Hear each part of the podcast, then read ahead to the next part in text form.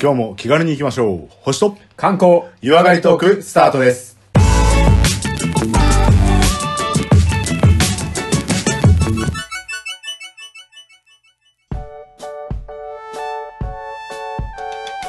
はい。というわけで、次は、レオさんによります、第83回の観光トーク、よろしくお願いします。今回はどこ連れて行っていただけますかはい、今回ご案内しますのは、観光地としてはメジャーですね。えー場所は、えー島根県でございます。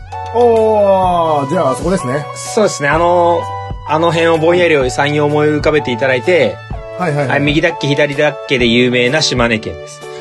右 だっけ、左だっけ。なんだっけ。だから、あーそういうことね左寄りの方ですね。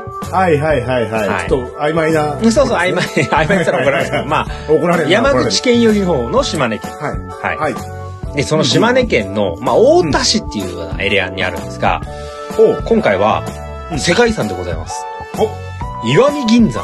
おー岩見銀山。ご存知ですいかやーはいはいはいはい。もうね、そこは炭鉱ファンとしてはご存知ですよね。はい。いや、炭鉱ファンですので。はいもう。あの、鶴橋持って今度、長谷さんしようと思います。そうですね。ぶっ飛ばされます超置かれるんで、間違いない絶対やった方がいいです。まあ、 そうですね。あの、名前はね、結構有名なところですけども、石見銀山という、まあ、銀山というね、名前通り、銀が掘れた、まあ、鉱山だったところというところでありますが、はいはいはいはい。はい。あの、まあ、概要を言い話しますと、まあ、島根県で、まあ、島根県横長なんですけど、真ん中ぐらいにあるので、まあ、はい鳥取側からのアクセスも、山口側からもアクセスも行けるし、まあ、そんなところで、まあ、ただ、あの、新幹線でドンみたいなところじゃないので、うんうんまあ、アクセスがは早く直行かっていうと、まあ、そうでもなく、うん。まあ、まあ、山の中、田舎ではありますが、はいはい。どちらかというと、まあ、その、岩見銀山、銀が取れるところも含めて、うんあの、まあ、世界遺産っていうくくりで言うと、その、なんか港町的なものも含めて、世界遺産なんですよ。はいはいはい。なので、その一帯を、まあ、ちょっとね、あの、今回ご紹介したいなと思っております。はい、ぜひお願いいたします。で、この、えー岩見銀山なんですけど、今お話ししたように、文化的な景観を作り出しながらも、まあ、自然環境と一体になっているということ。ほうほうほうほう。で、その、環境に配慮する、まあ、共生した土地が今に伝えられてるっていうことで、えーこれは15年ぐらい前ですね、2007年に、まあ、世界遺産に登録されているというもので、まあ、銀山、あとはその街中とか、あとは温泉街があったりするんですが、うんうんあとはね、そ。この港までの道とかも含めて、まあ、世界遺産に登録されているというエリアですね。へーえ、それっていうと、いじゃあ、銀の文化だけじゃなく、はいはい。全体的な世界遺産。そうですねこ。れは、何遺産なんでしょうあ複合の産業遺産とかもあるんですけど、こっちはあはいのはいはい文化遺産なんですね。自然遺産ではないですね。はいはいはいはい。ただあの鉱山なんかの世界遺産で言うと、アジアで初だったかなんかだったと思うんですよ。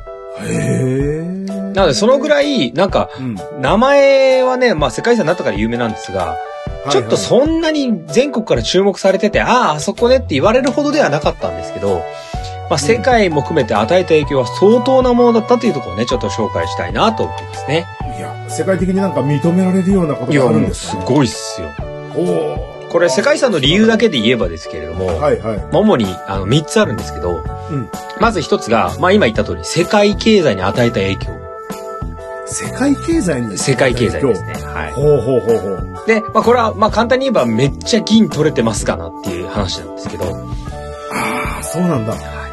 で、量だけで言うと、うん。その16世紀ぐらい、まあ大航海時代。はいはい。大航海時代という名目で、あのヨーロッパの方々が世界に植民地をガリガリ広げた時代ですよ。はい、そうですねデ。ィスってないですよ。はいはいはい。でまあまあそういう時代ですね。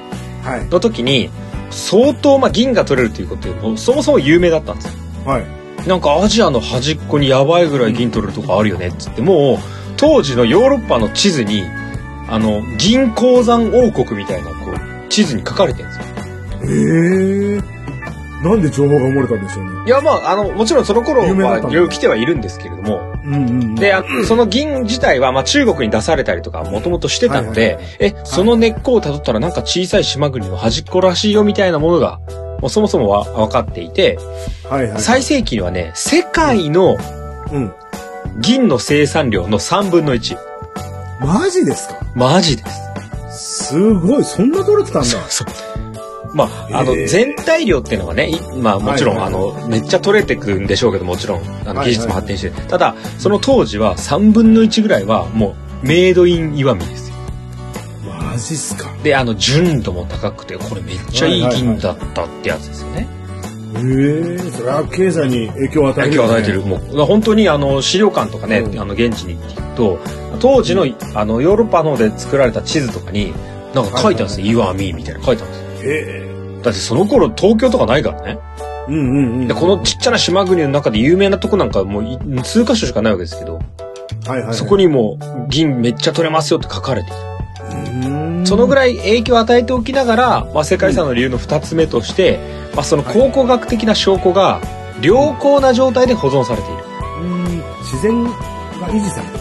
まあ、そうで昔すねのあの環境のまま自然も残ったっていうのもありますけどじゃあそこがじゃあ一気に都市開発で潰されますとかもしなかったしはいはいはいはい。当時使われてたねその、うんこう鉱山に入ってくこう入り口とか炭鉱跡地みたいなところもまあ残されていると。だから昔はすごかったんですよ。今は何もないけどね、じゃないんですよ。今もあるってことですね。ほうほうほうほうほうほう。なんか、なんかそういう金、銀山とか金山とかって、荒らされそうな感じもするけど、はいはいはいはしっかり国で直轄でやってるあー。そういう感じなのかないいいですね。あの、はあはあ先に言ってしまうと、うんまさに今言った通り、もうこれ家康からうん直のやつです。えー天領でございますもう特はい区。。はあ、もうここ、あの、管理はさせっけど俺のもんだから、みたいな話ですね。あ。はいはいはいはい。まあ、もちろん家康の前から銀は取れたんですけど、もう家康が天下取った時には、い、やいや、あそこはまず抑えろよと。うんうんうん。なのでもう荒らされないようにとか、さらにそこがね、一つの大名のものになっちゃうとさ、そこばっか強くなっちゃうから。確かに。もほんで、いや、言っとくけへど、お前、うちの直のやつだから、みたいな話はいにはいなってますと。ーなので、そのぐらい、まあ、国内はもちろんですけど、世界でも意識されていて、それが、えーちゃんと保存されている。うんうん。で、さらに、三つ目の理由としては、さっきお話したように、まあ、その銀山の、この集落とか、あとうん、輸送路、あとはまあ、はいはいはい港とかも含めた、こう、鉱山活動の全体が、まあ、そこにまだ残されているよねっていうのが、理由とされていますね。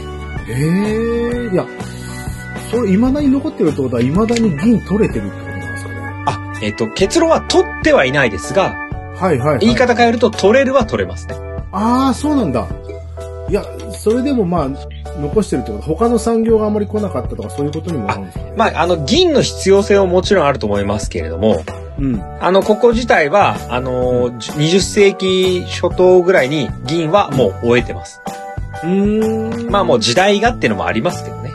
はいはいはいははまあ、ですので、まあ、今もってわけではないですが、逆に言えば、もう3、400年間ずーっと、もう銀山としてはもう超一流の場所だったってことですね。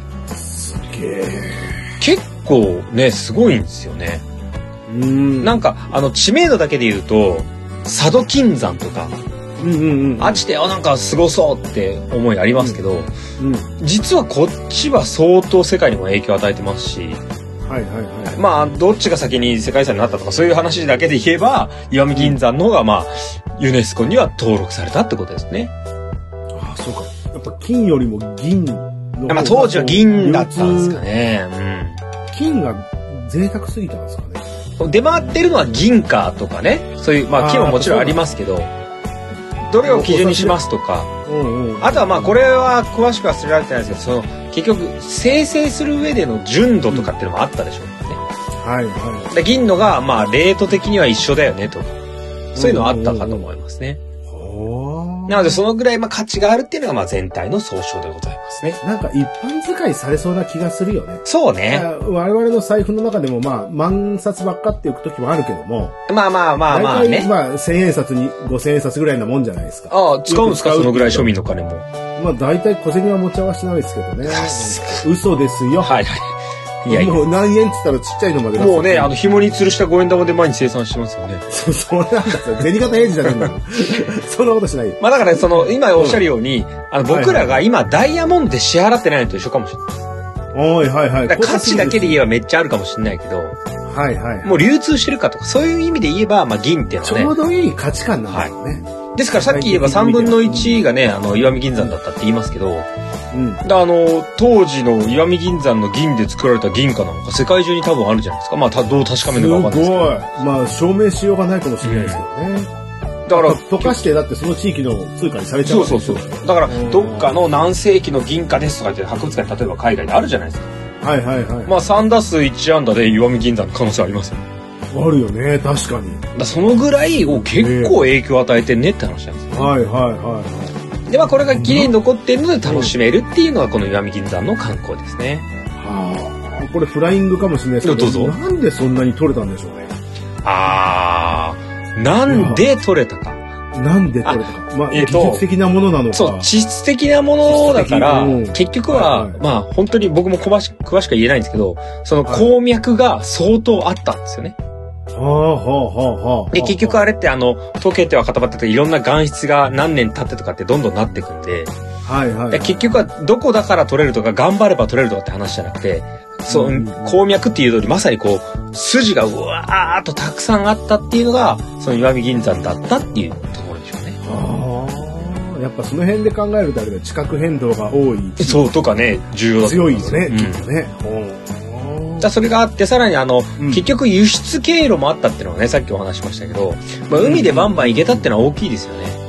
はいはいはい。そこに行くまでにすごい大変でそこから搬出するのも大変でっていうよりはまあちゃんと、まあ、道も整備できうたとか、んうんうんそういうのはあったかと思うんですはいよはねい。。あやっぱじゃあその街並みの中にも、はい水路的なものも充実したんですかあ、えっと、水路っていうよりは、港まで運ぶ道が、まあ、こんなアップダウンでとかっていうよりはちゃんとあったってことですね。はで、さらにそこに街を作るレベルの、こう、いい規模の、まあ、平地と言わないかもしれないですけど、住める環境もあったんですよ。あじゃないと、そんな過酷なところに少人数しか住めなくてたら結局掘れないですから。まあその、ゴールドラッシュの街みたいな感じあのそうそうそうそう規模のまさにま街がしっかりできる。そうそうそう、まさにゴールドラッシュの街みたいなものができたってことですね。へえ。だから結局それで、えー今お話しした鉱脈があったとか、そもそも銀が取れたのに加えて、うん。まあ、結局その残されている街並みっていうのもかなり楽しめる一つなので、いやーその楽しめるポイントもちょっと教えてほしいいな。や、そこをぜひ訪れた際にはね、じゃうん。あ、まあその今言ったように、現地行ったら、もちろん鉱山見てほしいんですけど、楽しみ方二つあって、はいはいはい。まさに一つは銀山地区。おー、見たい。単純に見ねたい。。これ単純にまあ、ドメジャーな本命ですよね。はいはい。あともう一個は街並み地区なんですよ。はいはいはで、どう見るかっていうのはいろいろあるんで、じゃあ、どちらか、メインから行っちゃいましょうかい。メインからお願いします。メインから行っちゃいましょうか。はい。じゃあこれ、えー、銀山地区。ね、まず楽しんでいただきたいんですが、えーはい簡単にイメージしていただくと、えーちょっと山の方に上がっていくと、そこの辺銀山地区。おうおうおうで、まあいろんな崖とかの中に道があるんですけど、その崖にいっぱいこう、鉱脈をね、掘っていく穴が開いていて、はいこれ、マブって言います。なんでマブなんだろうね。マブ。マブ。マブ間に歩むって書くんですけど、おうほうほうほうほうほう。で、これマブっていうのは、まあ結局人が入って掘ってた穴ですよね。はいはいはい。はいうんうん。で、これも江戸時代ぐらいの、まあ江戸より前か、からあるんで、はもう完全もう人が手作業でやってるところだらけなんですよ。い。手作業で銀を掘るっていうのがすごいね。いやもうほんとすごいっすよ。もうドリルとかじゃないんでしそょうそうそ。もうツルハシってことでしょああいうう。もうつらしか、も。まあミノだよね、もうね。ああ、そうかそうかそうか。最初なんかあねれカンカンカンってやるんだ。それが、今うも、さっき言ったみたいに保存状態がいいんで、うん。あの、まあ、マブをね、見、見れる、解放されてるマブっていうのは実は、あの、いん二つあるんですけれども、はいはいはいはただ、他のマブだけだと、うんこれね、大小合わせてね、600ぐらいあるって言われてるい。そんだけあるんだ。ただ全部が全部「はいこちらですよ」みたいなみんなが入れるバブじゃないですもうんう。うん電話ボックスレベルぐらいはいはいはいはいはい。そっから入ってってみたいなうん。そんなのも見るは見れますはいはいはい。入るかっつってちょっともうそもそも怖くてちびっちゃいそうなぐらいですけどうんうんうんうん。だからあのその銀座エリアに歩いていくとうん。なんかあれマブじゃねみたいなのが崖とかでいっぱい開いてるんですよへえ。それも面白い光景だよねえ。そうそうあそこかもうその時点でもう歴史見てるんですけどねはいはいはい。だからそこら辺マブだら。けああ、もうで文化遺産としてのもう文化遺産要あ件もすごい残わっかてりまんすねよっていうそこにもうぶっ壊してビル建てちゃえとかないわけですよはいはいはでそれを見ながら奥の方に行きますと、まあ、坂を上がっていってちょっとやっぱ奥地にね、まあい。うん。主に2つのこうマブがあるんですけど、は一つはこれあの龍源寺マブと言われてる、まあ、マブの名前なんですけど、はいはい。これはあのちゃんと案内施設があってちゃんとこう、まあ、入館料というかね入ると、うんちゃんとマブの中入れます。はいはいはい。で解放されてるってはいえうん。まあここだったら人入れるし、まあ危険もないよねっていうぐらいなので、あのね、実際に入る、こう、まあチケット貼って、はい、崖の穴どうぞっていうところの穴も、ここだよねっていうぐらい、ちょっと人二人横になって歩くのはきついよねぐらいの入り口しかないんですよ。うんうん。はいはいはい。でいい意味こう、ミステリアスなこう、狭さで、あーうんうんうん。で、鉱山なのでひんやりとした風ふわー出てきて、う。はで、もちろんあの、観光用なんで電気はついてんですけど、い。うんなんかね、こうリアリティある圧迫感ですよ。いや、なんか怖いよね。いや、なんかちょっと怖いそういうですよ。とこ恐怖症の人とかもやっぱ分かる気がする。兵士の恐怖症とかちょっとドキドキしちゃう。はいはいはい。で、気温も低いしさ、なんかこうゾクゾクするんですよ。はいはい。おお、ここですかーみたいな。で、一人がこう、まあ、肩をすぼめるまではいかなくて普通に歩けるんですけど、まあ、ただ、さっきお話ししたように、二人は横に並べないかなぐらいのところで、はいで、さらに、あの、リアルな、こう、岩の中をこう、突っ込んでる穴なので、ポタポタ水されたりするんですよ。おうほうほうほう。でそ地下水がそうそうそう。で、細いなんか堤防りのところを進んでいくと、それだけドキドキしますけど、そこのメインをこう通っていけるんですが、うんそのメインは、まあ、言い換えれば、太いこうメインの国道みたいな感じ。はいはい。で、そこから、もう魚の骨のように上に下にこうピョコピョコピョコピョコ出てるわけですよ。あ、そっか。横だけじゃないもんね。そうそうそう。上にも下にも伸びてくるもんそうね。そうそう。あ、ここ、あの、脈あんじゃねって言ったら、そこを今度横に掘っていくわけです。はいはいはいはい。で、言った米に沿っってて、。人がね、なんとか寝て入れるかなぐらいですうんよ。はあはあはあはあ。いやーすげえな。怖いというかね、え、これ入ったんだよねみたいな。あーなんか600本もその、マブがあってたら、うんどっかでくっついてるよね、きっと、ね。いやで、実際あるんですよ。あ、こことこはういはい繋いで、こっから合流下ろせばよくねみたいなところあったりします。おーで、まあ、解放されているね、ところを含めると、入り口だけ見えたりするし、まあ、そもそも誰も入ろうとは思わないんですけど、うんうん。で、ただ奥にだけ照明当てたりするんですよ。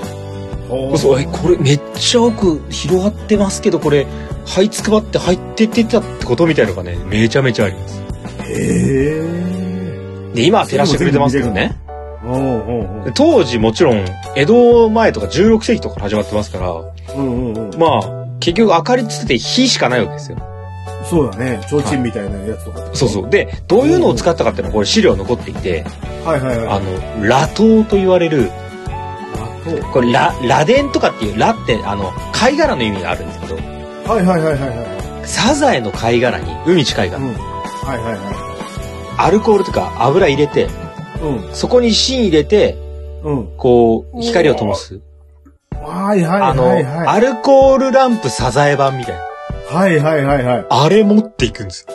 え、あ、もう手持ちなんだ、それ。手持ち手持ち。壁にかけるわけいじゃなやい。いや、そんな機能ない。へーろうそくとかないな、提灯とか。はいはいもはうい。だからうわ本当に、だほん、一純粋な炎だけで。いやいや、見えないでしょ、それ。ー、それで、まあ、目慣れてきたとしてもね、それだけで行ってさ、こう言っちゃなんだけど、今の照明使ったらもっと鉱脈見つかりそう見だつかるでしょうね。だから今は光あるから、ここ、なんか黒っぽくてキラキラしてねえみたいな結構あります。はいはいはい。でもそこ掘っちゃダメなんだよ。あ、もう、もちろん今掘っちゃダメですけど、だからそれ、れ、でもさ、こう人が一人横になって入れるぐらいですよ。うんうんうんちょっとあの、車の下の修理しに行きますぐらいの感覚で。それさ、サザエランプ持ってさ、ちょっと、いやヘッキシってやったらもうダメでしょ。あ、もう終わりだね。いや、もう、ヒントつけるよ。泣くしかないですよ。泣いちゃう、泣いちゃう。。すぐ横とかに人いないいからさ。うん。絶対何人かでいただけのなきゃ中で、そのサザエランプを使って、うん。で、まあ、入れる、まあメインで歩くところはひょっとしたらね、ちょこちょこ明かりをつけたかもしれないですけど、はいじゃあ俺ここ今日行きますわ、つって行くわけよほうほうほうもうでそこはねいい意味で観光地としてすごく演出がねあんまされてないんですよいやそれちはょっと説明書きあるぐらいはいはい。だからそ想像力でえ、うんここ入ったってこととかうんうんうん。であ、の落盤というかしないようにこう木とかをこうグワーはめてやるんですけど、うんとはいえみたいな怖さありますとはいえ、ととはいえだよね。とはいえだよ確かに。うん。相手どのくらいの重さか分かんないでやってるよ ね、みたいな。山支えられるわけなかろうがと思うんですけど。うん、本当だ、それ。それを感じられるのが、この流言磁バブと言われるところで、はいはいはい。ほんとね、こう想像しながら行くだけで、なんか、その寒さと、あと水がこう垂れてる感じとか、なんかゾクゾクするよね。ここは、割とね、あの、入るのは簡単に入れてくれるので、ぜひ行っていただいて、これあの、公開されているエリアが157メートル奥まで行きます。はいはいはい。ははいい、で結構手掘り感があったりするので細いんですけどで最後はねあのちゃんと新しい道もこう通り抜けコースができているので、うんうんあのまあ、後半は割と綺麗なトンネル感があるんですけどはいはいはい。その全長 300m 弱ぐらいの前半部分とかもなんかマジっすかみたいな感じがずーっと感じられるので、まあ、ちょっとちびっこなかもしれないけどここはおすすめですね。いやー、でもそれ、あの、必要最小限に手は加えられてある感じで、照明は一応あるんあですよ照ね。明はあります。あれでいけって言ったら、サザエでいけって言ったわけじゃないでしょ。あそれはちょっとオプションかないや、オプションでもサザエで行きたいと思うんですけどね。あ行きたいけどでも周りにリアルに照明あったらちょっと意味ない。いやいや、あそうだ、確かだに。ねとその俺が演出観として光コンサルティングするなら特別イベントで夜にそれやるけど、うんやるよね、 きっと。やって今晩ラトーツアーやりますみたいなそのライフライン使いますから、そうね。そうそうそうそうう。マジライくフしゃラみインしち。ゃったりとかさそうそう、いや、もう絶対嫌だ、それ。だからぜひそこはあの流ゲージバブ行ってその飲みで掘られた跡とかはいはいはいあとその。水を逃すための縦のこう穴とか地下水脈を誘導するってこそうそう誘導するとと流さなきゃいけないだか。はいはいはいら。そことかもうただ闇の穴ですおお。超怖い怖い。 覗け、まあ、覗くぐらいできるけど、ど、どういうことみたいな。ただ下からなんとなく風来る闇。うわー、怖い。怖超い怖い怖いで怖い。しょ。うんうんうんうん。そんなのも、こう、現在の、でもちゃんとそのまま、いい意味手を加えず残ってます。それはちょっと見に行きたいね、やっぱり。いや、ここはね、あの、ぜひ手軽に行けるところは、まずこの竜銀寺バブは絶対押さえていただきたいです。はいはいはいはで、もう一個あるって言ったじゃないですか。い。うん、もう一本のルートね。うん、はい。もう一個あるって言ったところは、これは実は同じマブなんですけど、うん実はこれ観光の目玉でありながら、うんこれ、ツアー限定なんですよ。えーと、ツアー限定はい。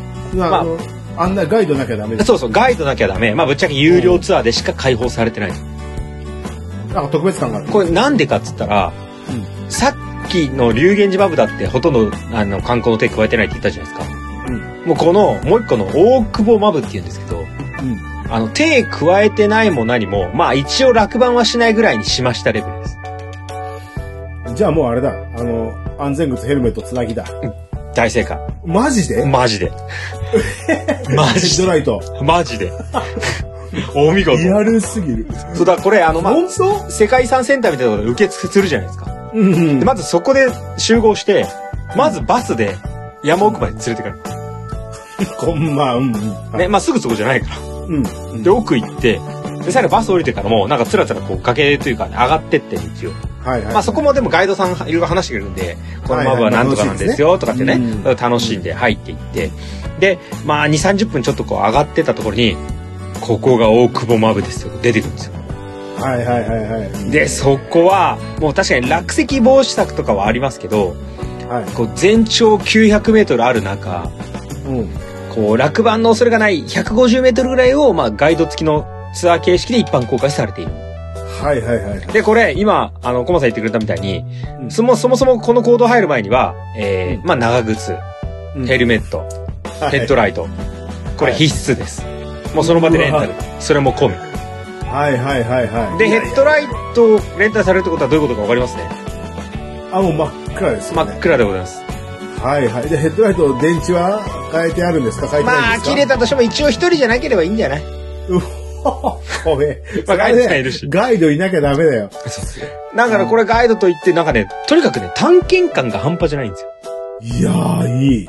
で、足元の舗装とかもないから。うんうん、うん。もう岩場だ。リアルに。あーだここ自体がもちろん解説も面白いですし、うん中入ってって、あのね、マジだってやつです。あの、資料館でこれが当時のなんとかですよとかじゃないんですよ。はいあ、はいまさにここだみたいな。はだからそれを感じるのってなかなかさ、まあ今もね、あの、昔の古いお寺とか歴史あるものありますし、あ、ここでこういう人がいたんだなとかありますけど、ーはいなんか、それの冒険バージョンなんで、うん、なんかね、もうドキドキするというか、あ、ここマジのやつねっていうのがすっごく肌で感じられるんですよね。へえ。いや、真っ暗な中、それか。すごいな。で、入ってって暗闇で、まあ、ぶっちゃけ、あそこ見てくださいって言ったらみんなで見るしかないですからね。うんで、まあ、ところどころ、あの、解説のところだけでライト当ててるとかあるんですけど、はいはい。で、あとはまあ、あの、天然のね、そういう、あの、山奥にあるものなので、うんまあ、当たり前ですけど、まあ、野良コウモリもいますよね。野良コウモリね。もう演出の一つとしてね、いやいや常勤スタッフだと思うけども。リアルにいるんですよ。うんまあ、ただ、すごいね。あの中をワシャワシャワシャワシャって飛んでいくとかは、まあ、日中なんで基本ないようですけど、はあはあだはからもう住んでるんで、上の方見たら、え、なんか今ぶら下がってるんですけどって、あ、あれコウモリですね、みたいな。いやいや、ドラクエかよ、みたいな。 インディ・ージョーンズかよ、みたいな。あ。いやいや、いいね、いいね。でもそれよりはやっぱ、あれだよね、ガイドテクニックが問われるよえ、ね。どう問われますね。うん、もう想像とかイイメージをこう豊かにするようなガイドそうにですさねれたらもうたまらないよもうね。雰囲気は完璧ですから。はいはいはで、ここが、あの、まあ、大久保マブって言われるのは、その、当時ね、あの、徳川家に、あお前はそこしっかり監督しとけよって言われた、その大久保さんが、い。うん。そのままね、なんか槍持って入れるぐらいでかかったところなんですけど、馬乗って。だかほうほうほうほう。らもう高いところ5メートルとかあるんですよ。あ、そんなに掘ってんのいや、もうあの、なんですか、こ、ここは結構掘れるからどんどん空間大きくしてきましたっていうところとかは、もう本当に、あの、2階建てに入るぐらいの高さはありまへえ、あ、そうなんだす。まあ、ただ、基本暗いですけどね。うんうんうん。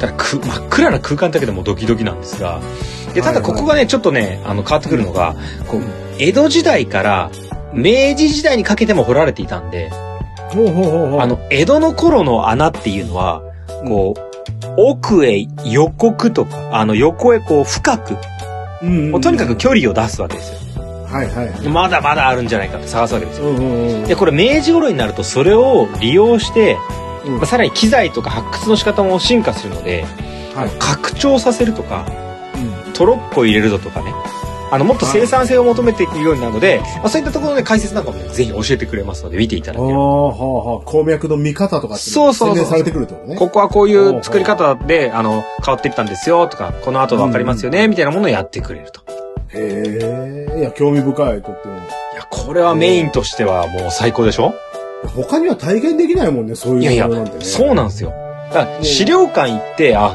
金あ銀が取れたんだとかねうん。当時使ってたですとか言われたあーってまあもちろんそこから想像するんですけどそのヒントがさこううちょっとわずかなものからたくさんを想像しなきゃいけないわけじゃないですか。ん。うんうんうん。もう、そこに行って、それこそあの、サザエランプじゃないけど、暗闇の中にランプ一つ持ってかれるだけでもうタイムスリップだよ。だかはいはい。もっと、そうだと思います。はらもう当時の再現とかいらない。もう、あ、ここだってなるかい。いやー、すげえな。もう手掘りとかってなんだろう、この暑さがあるね。ら。なんかね、そうドキドキしちゃうんですよ。すごいねで、まあ壁は触れますからね。ここかと。ぜひ触ってね、思いを馳せてね、こうタイムスリップしてください。いや、それは何百年も前の人もここに手を当てたんだと思うも出ん。たよ。苦労してたよ。その人たちの空間を楽しんで、うんまあ、そのまさにこうメインのこの銀座跡地っていうのはうんまさこのそのものを感じられるまあだからいいふうに言うと保存状態がいいっていうのは手つかずでそのまま放っておかれてるってことなんですよね。うんうんうんうんうん。だからこれがまあ世界遺産だなって思うぐらいのやっぱ楽しませ方ですしうん。ここは一般的に開放するにはどんぐらい時間がかかるんだろうって言われたぐらいうん。こう昔からあるもんではあったんですがはい。こう我々素人が簡単に入れるようになったっていうのはもうこう本当ここ最近の話ってことですよね。はぜひこちらはねあのマブはい。あの、はい予約していこうもありますので、ぜひこちらも行っていただきたいと思うんですけども。はいはいはいはい。いやー、すごい。もうお腹いっぱいになってきたけども、まだこれ、あれなんて街の方行ってないですそうなんですよね。だから今のところだとさ、こう、僕らみたいな、こう、好奇心メンズとかはさ、うおーとか言えるけどさ、あーもうもうそれで一泊だ ね。それ一泊でしょまだずもけどうそれだよ。もうコウさんで一泊だね、まず。どうすか、こう、ちょっと同行する人がさ、うん。まあまあ女性でもね、もちろん好きな人もいるでしょうけど、はいはいはい。いやいや、そんな長靴に水滴ってコウモリにみたいな、ちょっと旅行の満足度取れないですよね。そうまあまあ、女性連れてったらなかなかね、でしょ難しいかだもしれかならい。そこに、ここはちゃんと、その、ちょっとね、山を降りていくと、山というかね、うん、徒歩、徒歩圏内ですよ、はいは全い部。降りていくと、今度街並みエリアがあるんですよ。ほーで、この街並みエリアはね、簡単に言うとね、おしゃれな街ぶらができるんですよ。ういやーまあそりゃそうでしょうだって正直銀貴金属だしそうそうまあねもちろんそういう銀が取れるかってのはあるんですけどなんかね、あのこの町並みエリアももちろん昔からのその、銀山の人たちがこう開拓した町なんですが、はいそこで住んでいる現在の人たちもすごく保存されているこの大森地区っていうんですけどうんうんうんはこの産業でね栄えた町でありいここがねあの、まあ、伝統的建築物みたいなのも残っていながらはい街歩きにはぴったりみたいなね、まあ、こう、銀に関わらない、こう、おしゃれなね、カフェやらね、ショップが多いんですよ。うわー意外とさそこって裕福な街だったかもしれない、ね、そうかもしんないね。銀がたくさん取れたってだからこねう、どっかに屈することもなく、うんうんうんね、はなんか大手ショッピングモールが来るわけでもなく、いはいはいはだからそういう意味では開発されてなくて、いうんこれ大森地区はね、ぜひね、ほんと、ブラブラ散歩してほしい。ほうでなんかもうおすすめのお店とかあったりするあ、あの、おすすめのお店なんかね、あの調べればめちゃめちゃ出てきます。へでえそれももちろんレトロな雰囲気がああるんですけど、まあ現代的なね、うんなんかすごい建物っていうよりはあの、はい古民家風というかマジ古民家みたいなやつあーアンティーク街全体がアンティークショップみたいなマジ古民家みたいなものをうまく使ってたらリノベーションしたりとかしてはいはいであのもちろんそういうなんかお土産ショップもありますし、うんもちろんあの銀関係のアクセサリーとか売ったりしますよいやそれは置いてってほしいねただ全部があの石見銀山行ってきましたみたいなまんじゅうだけじゃなくてあなんかこはいはいはれいおしゃれとかね、こんな和紙があるとか、あとはそのなんかベーカリーとかさカフはェいとかさ、はいはいそういうのを楽しみながら、あの、うろうろしつつ、かつ、こう、元大官屋敷とか、あの、豪商の蔵とか、そうかあと天領地だってね、さっき言いましたけど、うんあの、菩提寺みたいのを作るんですよ、天領寺。はいはいはいあの、まあ、メインのお寺みたいなものを作ったりとか、うんうんうんまあ、そもそもそれだけでもう江戸時代から残る歴史的な建物とか文化がありながら、はい現代人を満足させる立ち寄りポイントが点在するっていう。あーやっぱ裕福な街なんだいろいろできてたんだねやっぱねできてたし、うまく残してるよね、それを。はあはあはあなんかその直轄地としてしたことによって、うん。粗末に扱わないですよねああったでしょうね、それもね。あーもちろんあのそう考えると良いこう待遇もあったと思いますしね。うんうんうんなんでここはこうメンズがうわーめっちゃかっけえこの行動とかっていうテンションだけじゃなくて、ショッピンググこう街ブラ気分を楽しみながら、ほんとねなんかフラフラってしながらね散策するっていうのはこれだけで十分楽しめますから。ほうほうほうほもうこれで女性の満足度もしっかりとって。ういやしちょっとねシルバーとか銀細工は割といいですまあまあいいです正よね直金よりも銀の方が多分女子受けすると思いますなるほどね。シルバーアクセですからね。シルバーゴールドっていまいちこうちょっとこう豪華感がまあねなんていうちょっとね強すぎちゃうというか、ちょっと日本人的には控えめなに2番手のがね。そうそうそうそう、はいはいそのぐらいがいいような気がで、あの、もちろん銀とかね、あの、銀のなんか体型とか、あの、砂金の銀バージョンとかあったりもしますし。いややりたいやりたいやりたいでしょや持っりて帰たいれるやりし。まあ正直な話、うん量的にも金よりも取れそうなイメージあるからねそう ね。まあまあ、ようわかんない。わかんないけどもそう銀のなんかをこう自分で作ってみようとかっていう体験コーナーもあるし。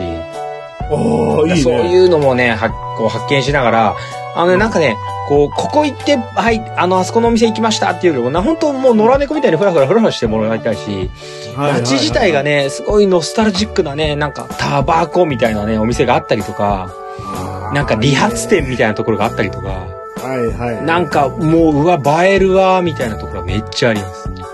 だんだんこう失われていく景色がそこにはあるそうそう。わーかっこいういなんかね、ほんとタイムスリップ感あるんですよ。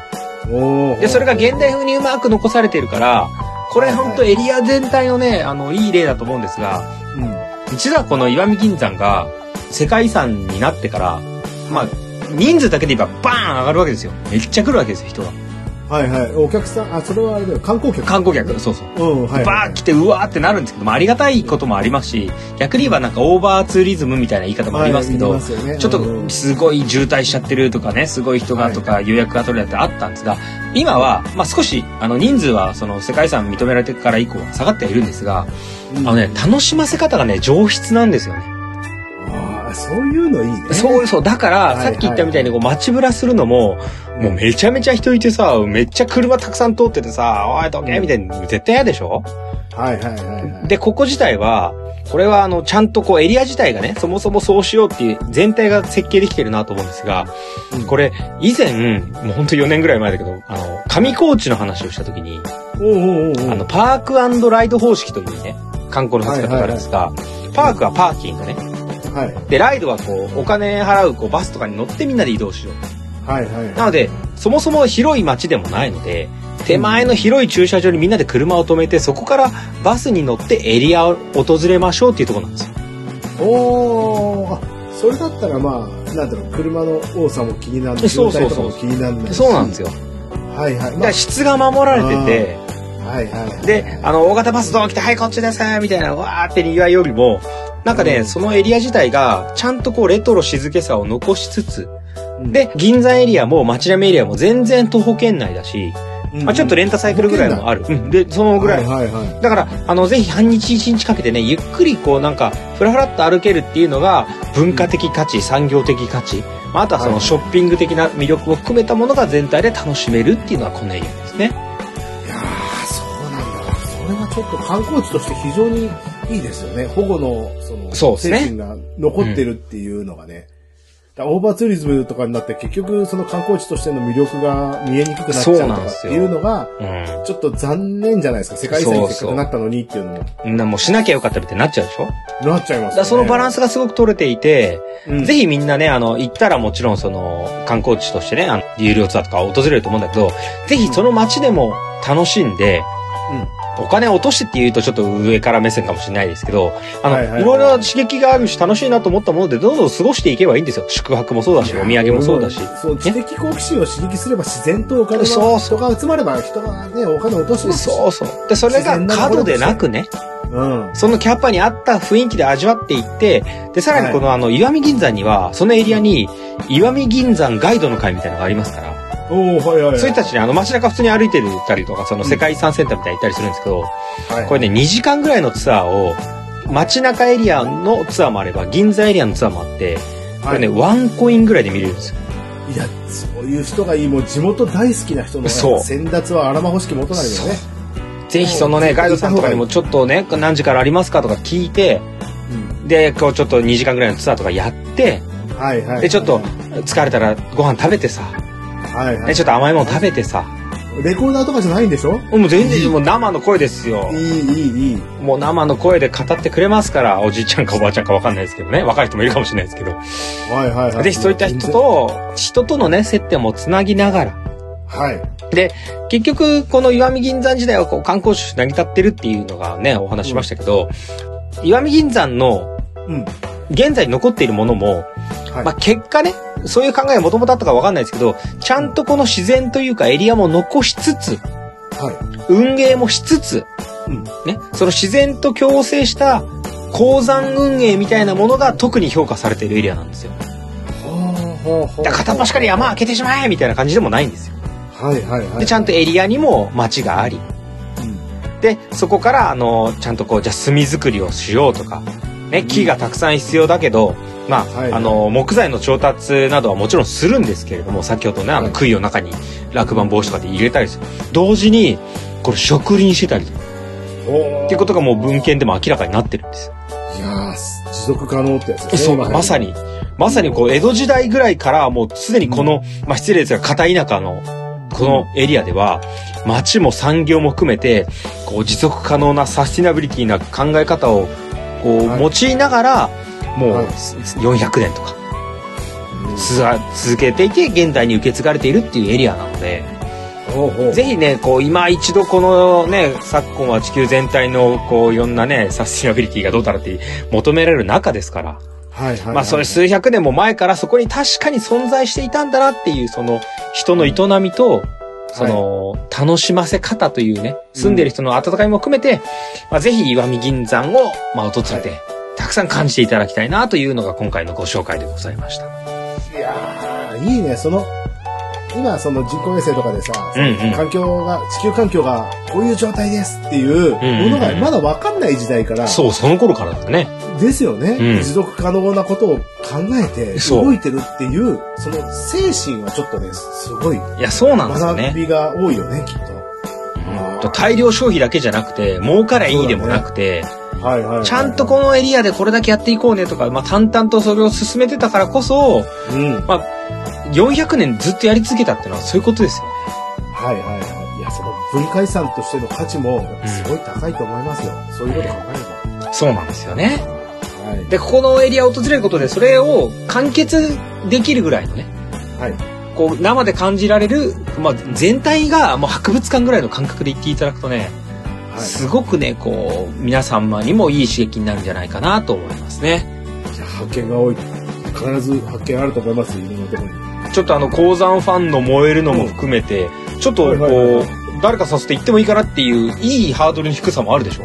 うわ、うわ、本当いいですよ。うん。街並み、やっぱ、鉱山っていうのはやっぱ魅力が多いですよね。そうね。はいなんかワクワクさせますよね。はい。でもそれがもう経済発展だけじゃなくて自然にも考慮してて、うん。で、その取りすぎないみたいなね、そうねところもあるってのはやっぱいいな。そう。なんかこう、産業遺産系結構あるんですけど、うんうんうん。割と多いのが昔すごかったんだぜっつって、ね、今荒廃しちゃってるこうちょっと寂しさ感が残るとこってまあまああるじゃないですかうん、あの、その当時最先端でものすごい世界の動きを変えたみたいなのがね。あの軍艦島とかね。ねあの我々の回でもあの小谷沢炭鉱とかやりましたけど、はいはいなんはかい。昔すごかったんですよ施設あるけど今廃墟みたいのとかじゃないんですよここはほうほう街がそのまま生きてるんですよねぜひあの素敵な温泉地もありますし美味しい海鮮もありますから、うん。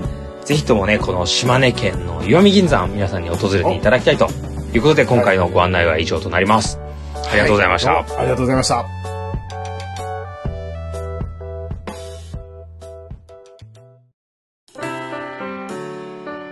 はい、それでは第83回お疲れ様でした。はい、ありがとうございました。お疲れ様です。いやー、やっぱ、銀山って聞いて、うんうんちょっと経済的な部分っていうのが想像しがちだけど、はいはいはいそはい。の、文化遺産に選ばれたっていうのは、うんやうっん。ぱりこう、わかるね、聞いてみると。そうね。お金の価値だけじゃないですからね。そう、持続可能なってういうさ、そういう発想とかさ、考え方っていうのがもうその当時からあったっていうのん。が、そうですね。すごいなって思う、だから結構日本はね、そういう文化あったんじゃないあの、江戸時代なんか最高のなんか、あの、エコシティだみたいな表現があったりしますけど、おー、なんかこう、捨スてるものはなかったとかね、再利用はしいてたはいとか。はいはい。まあ、ケチくさいっていう人もいるのかもしれないですが、うんあの全部生かしてたんでしょうねその辺をねはいはいはい。そういう何もこう無駄なものがないっていうのは全てのものに存在する意味があるみたいなそうねいう感じがね。だ手広げすぎる地理的にもこうキュッっていうねあの今見銀座で言えば狭さぐらいだったのがいいのかもしれないですね、確かにね。いや見習うべきものが多かったんじゃないかなと、いやなん思いまかしたそようなんですよねなんか地方の魅力やっぱいいなと思いながらこうはい今回調べてましたけどどうしても都内なんかだと消費社会的なねまあね感ちじょがっと人数と派手さは必要ですからねあじゃあなんとか城みたいなものももちろんいいんですけど、はいは観光としては,、だかいら最近はそのこうニュージェネレーションのあの Z 世代の人たちはいろんなこう旅の目的がさはいはいまあ、豪華絢爛ももちろんだけどそういうこう持続可能かとか、はいね、地元のちゃんとこうお金になってるかとかその国のためになってるかとかそういう地域とのこう背景みたいなものを気にして観光する、まあ、すごく頭のいい意識の高い世代うがん観光でも増えてますからね。いやー多分そそういうもんなんでしょうね私たちなんかはもう、なんてバブリーの世代って言ったらちょっとあれですけども、うん目でこう刺激が強いミーハー的なものうんうんうん、っていうイルミネーションだとか、はいはいはいはい。そういうものにわーって目が行きがちですけども、うんうん実際は多分、さあ最近はね、そういうのにあまりこう価値観を見出せなくなってきたので、そうね変わってきましたよね。うんまあミーハー企画って言われるものはあんまり私は好きじゃないなっていう。はいはいはい。だからまあ時代が違うからそれはねいい悪いはそうでしょうけどだからはいはい。まあ、僕らはね、あの、そういったこう、団体でドン行って、いろいろ回って、はい、なんとかです、みたいな旅行形態はまだ知ってる世代ですけど、はいはいはい。多分、新しくね、その、今の、こう、20代、30代とかって、こう、なってくる人たち、まあ、さらにもっと下のね、子供らなんか、そんな、え、バスでみんなで行くツアーとか過去にあったんでしょみたいな世代なんじゃないですかね。そうなんだね。でもなんか課題意識を持っていくっていうのは、うん。今の世代の人たちの特徴かもしれない。そうね。あの、教育旅行っていうとさ、なんか、すごい、押し付けっぽいけど、はい何もそんな立派な名前じゃなくてなんか学びが多いなとか気づきが多いなっていうだけでいいんでしょうね。ういやもうなんかこのレオさんのラジオを聞いてるだけで、もう銀山の観光はもう好奇心観光っていうかあもういい好奇セリ心フが刺激されちゃうので、もう仕方なくもう、もう意識的に学ぶというよりも学ばざるを得ないみたそいうな、ね知りたくなっちゃうっていうのはもう多分ねそうあの一番いいやり方かもしれないなんかよくわかんないけど解説受けて何の興味もないけど今言ったのなんてとこだっけみたいな感じじゃなくてさはいはあそこで話してたあのおじいちゃんのこういう話好きだわとかその背景面白いわとかっていうのって多分もうあ意外に好きかもっていう観光は多分本当に主流になってくるしいいことだと思いますよいそういう記憶ほどやっぱ残るしね残るなんか身になるっていう感じがするのでそうねはいはだから僕らはこう時代のね変換の時にまさにいると思いますけどいはいはいねあの老害と言われるその日まではいはいはいねあのいや僕らは言われてないまだまだ大丈夫ですまだ言われてないまだ言われてないですねあはいそうあそう、うんいいねあの、なので、その日までは逆に言えば、昔、ね、こういう観光だったよっていうものから、うまく変換していかなきゃいけないし、はいはい今の世代も含めて、今いる我々年上の世代も、そういうことをどんどん教えていかなきゃいけないし、はいそういうものを促す意味でね、うんうんうんこう、僕らって大事な時期に観光の話してるなっていう、改めてこの番組の素晴らしさを感じた次第でございます。その通り同感でございますでしょうん、やっぱこのラジオっていうのはやっぱそういう意味でも、まあ、知的好奇心を観光地にまあね、煽るっていう意味ではうん非常にいいラジオだなと思います、ね。いやー、ほんとそのうち表彰されるかと思いますけど、いや特に観光に関しては素晴らしいね。いやー、素晴らしいね。素晴らしい。本当にもう、と頑張ります。頑張ります。いやいやいやそ。して座宇宙の話も頑張り ます。ですからね、あの、未来を見るっていうね、その星や宇宙の話と、あとは観光とか、あとはギリシャ神話なんかの、こう、過去に戻るっていうのも、もう我々は、時代とね、エリアはかなり網羅してますから。まあまあ、確かにね。ねはいはいはい。ももう、紀元前どころじゃない有志ぐらいの話から、うもう偏ってるね。ね、未来の話から、はいはい、はい。ね、片や地下の鉱脈から、こう、宇宙空間までを話すっていう番組でございますから。すごいね。はい。もうこの皆様の大変。はい好奇心はね、止められないので、はいはい。あの、皆様の、あ、こんな話も面白いと思いますよ、みたいな、ふとした一言で我々が燃えちゃうことっていうのは、とてもね、多くあり全ま然す。ある、全然ある。はい。なので、そういったもので、あの、この番組は持続可能となっておりますの で、い。あの、引き続きね、皆様からの、あの、持続可能な、あの、メッセージを募集しておりますので、あの、メッセージ、リクエストの宛先をこちらでご紹介させていただきおま願いすし。ます。はい、えーメールアドレスは、えー小文字で KOMALEO 数字の15ローマ字読みしますとコマレオ15アットマーク Gmail.com ですまたツイッターやフェイスブックを行っておりますので、えーハッシュタグ星と観光ですとか、えー星観などでねつぶやいていただいて、えーどんどんと絡んでいただければと思います番組の番組のメッセージをいただいた方には番組特製のえステッカーもお送りしますので、ぜひはい直接メールしていただきまして、えこちらから発送させていただきますので、よろしくお願いします。よろしくお願いします。はいもうあの、次回この話しようっていうののきっかけって結構周りからの刺激だったりするじゃないですか。ああ、もうほぼそれですね。ほぼそれですよね。ほぼそれ。は。はいい。僕らが図書館行って一気に調べなきゃっていうよりは、なんか、あ、それ面白いかもみたいなところから始まるんで、うんぜひ皆様のつぶやきレベルでもね、どんどんと絡んでいただいて、はい。それによって、えーこの番組はまだまだできる限り続けていきたいと思いますので、はい。はい。じゃあまた次回のネタのために好奇心を止めずに、えー次回第84回までにですね、はいえー星と観光を楽しんでいただければということで、失礼いたします。はい。どどうもありがとうございました。